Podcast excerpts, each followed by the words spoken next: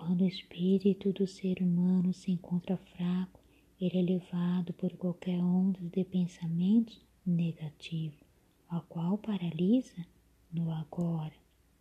A carne então toma conta e passa a regê-lo.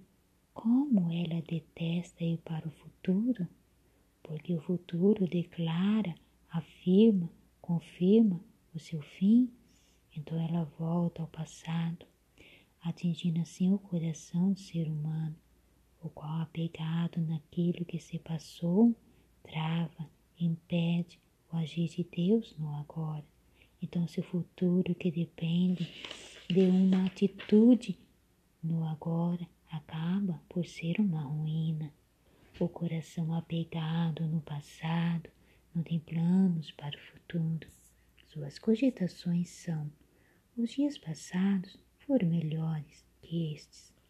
Exemplo: em uma grande empresa existe um líder que lidera com garra, coragem, com todo o seu coração, ou seja, espírito, sua equipe, ou seja, a empresa onde trabalha, sendo assim bem sucedido aquele lugar até que o dono da empresa o transfere para sua outra empresa em outro lugar, ou seja, cidade, estado, país.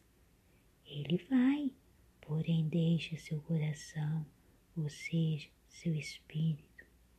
Chegando na empresa a qual foi transferido, tudo começa a dar errado, não prospera, não consegue ser unido com sua equipe, empregados. Ele olha para todos com muita raiva, não tem ânimo de levantar cedo e trabalhar. Chega zangado sempre, não tem prazer no que faz. Então começa o fracasso, derrota, até a falência daquele lugar. Tudo isto pelo fato de que somente a carne dele estava presente, pois seu coração, ou seja, seu espírito ficou lá, lá na outra empresa. Suas cogitações de sua carne será na outra empresa o povo era mais sábio, inteligente, capaz, próspero, legal, bacana. Na verdade, toda ruína parte dele, pois um ser humano que está em determinado lugar, se não por ali seu coração, ou seja, seu espírito, ele põe lugar à falência, arruína a vida dele e de todos. Em Provérbios 16 e 18 está escrito: A soberba procede à ruína e a altivez do espírito procede à queda.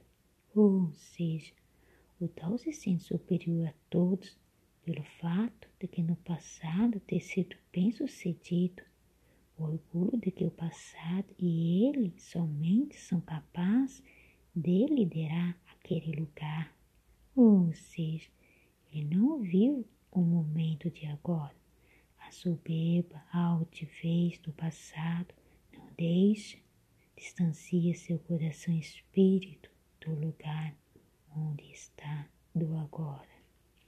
Outro exemplo, quando o ser humano põe uma vasilha com leite no fogo, ali ele fica atento, ou seja, com os olhos fixos, para que o leite não venha a ser derramado quando o ser humano está com o coração, espírito fixo no que faz, ou seja, no leite a ferver, quando o leite começa a subir, imediatamente ele toma uma atitude de desligar o fogo.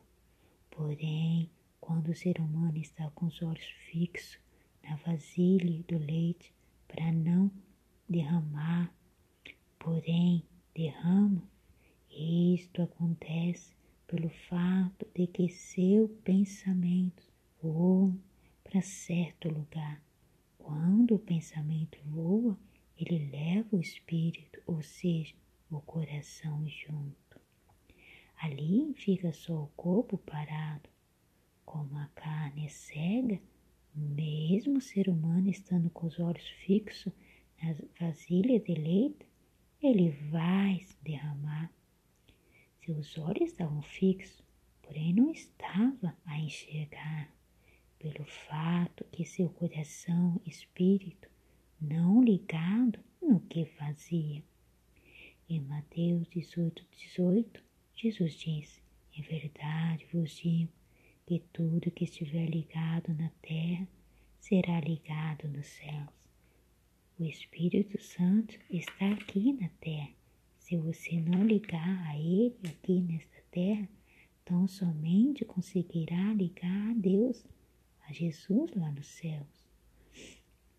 É Ele que leva nós até Deus Pai, Deus Filho.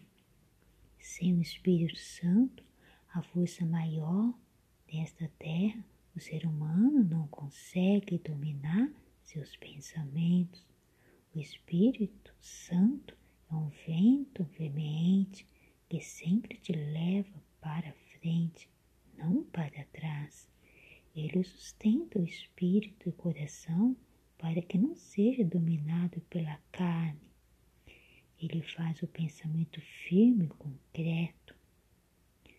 Um cônjuge, um pastor, um líder, um empregado, etc., que não coloca o coração no que faz, não coloca o seu espírito no que faz, não está focado em viver em comunhão com o Espírito Santo, o regente de todo o universo, o dominador de todos os seres humanos, o condutor de todos os negócios, o que controla todas as situações, o tal perderá o remo, o rumo, e nunca chegará em terra firme, terra próspera, terra abundante, terra de paz, de alegria, satisfação, etc. Para que o Espírito Santo venha agir, se faz necessário o coração, espírito, está presente no que faz. Coloque seu coração, seu espírito em tudo que você for fazer.